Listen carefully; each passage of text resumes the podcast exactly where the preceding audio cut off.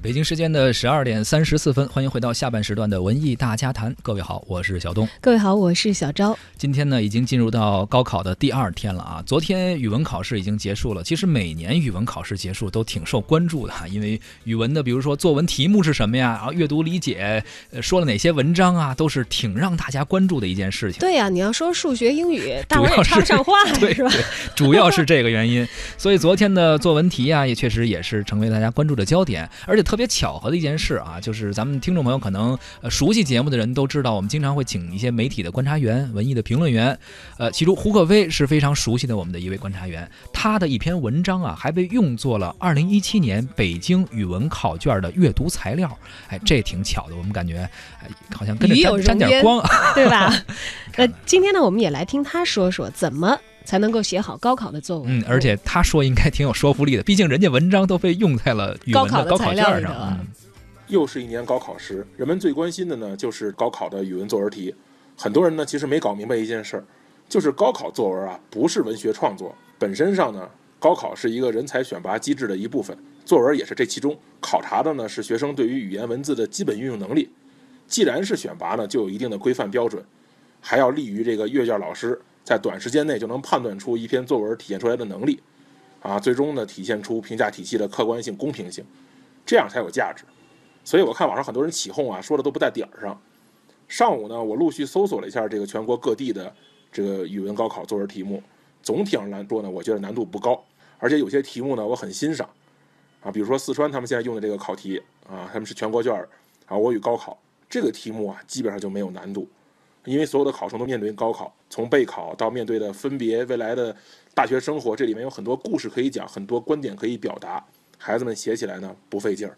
上海的考题预测也很开放啊，选择余地高，选择余地越高，操作起来就越容易。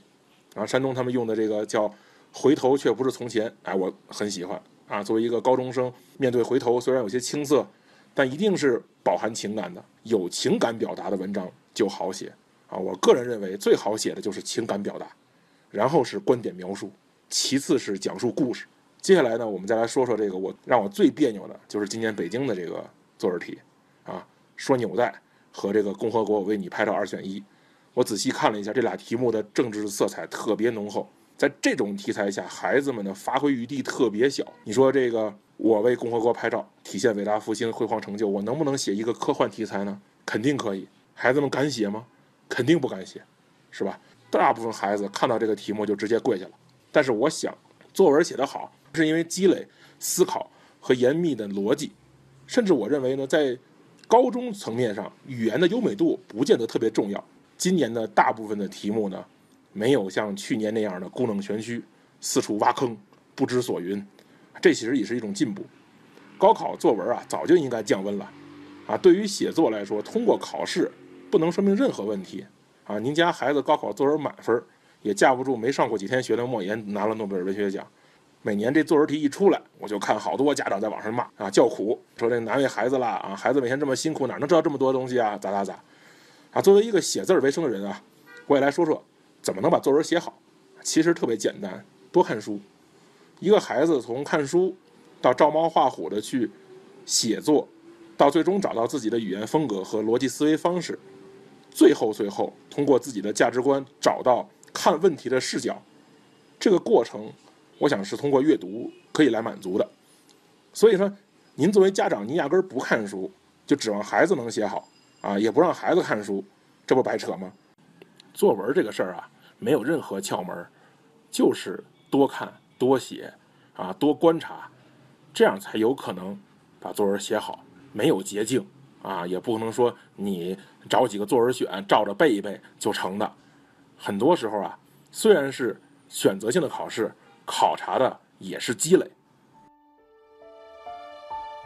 考察的也是积累啊！刚刚他在说这件事儿之前，我还想，我说你你要是提前两天做这个选题，如果让他提前两天告诉大家怎么好好写好作文。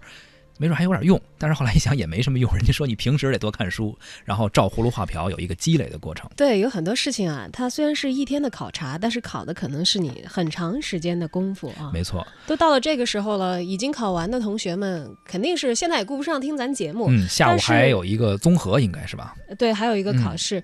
而且也不仅仅是今年正在参加高考的同学们，我觉得嗯值得注意这件事情吧。还有那么多即将走进考场，还没有走进考场，还有时间为自己高考做准备的同学们，我觉得应该好好的吸取一下胡克飞的意见，在平时的生活当中广泛阅读、广泛积累、勤练笔。这样的话，我觉得不光是高考，任何一次要你写作的考试，可能心里都不会怵了。没错，说的特别好。